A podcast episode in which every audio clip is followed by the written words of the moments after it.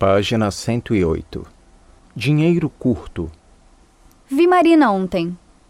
Ela acabou de chegar da Europa. Voltou impressionadíssima com os preços de lá. Os hotéis são caríssimos. Ela mal pôde fazer compras e por isso não pôde trazer o relógio que lhe pedi. Ela queria ficar nos melhores hotéis e comer nos restaurantes mais famosos. É claro que não foi possível. Você também tem de ouvir Marina contar suas histórias.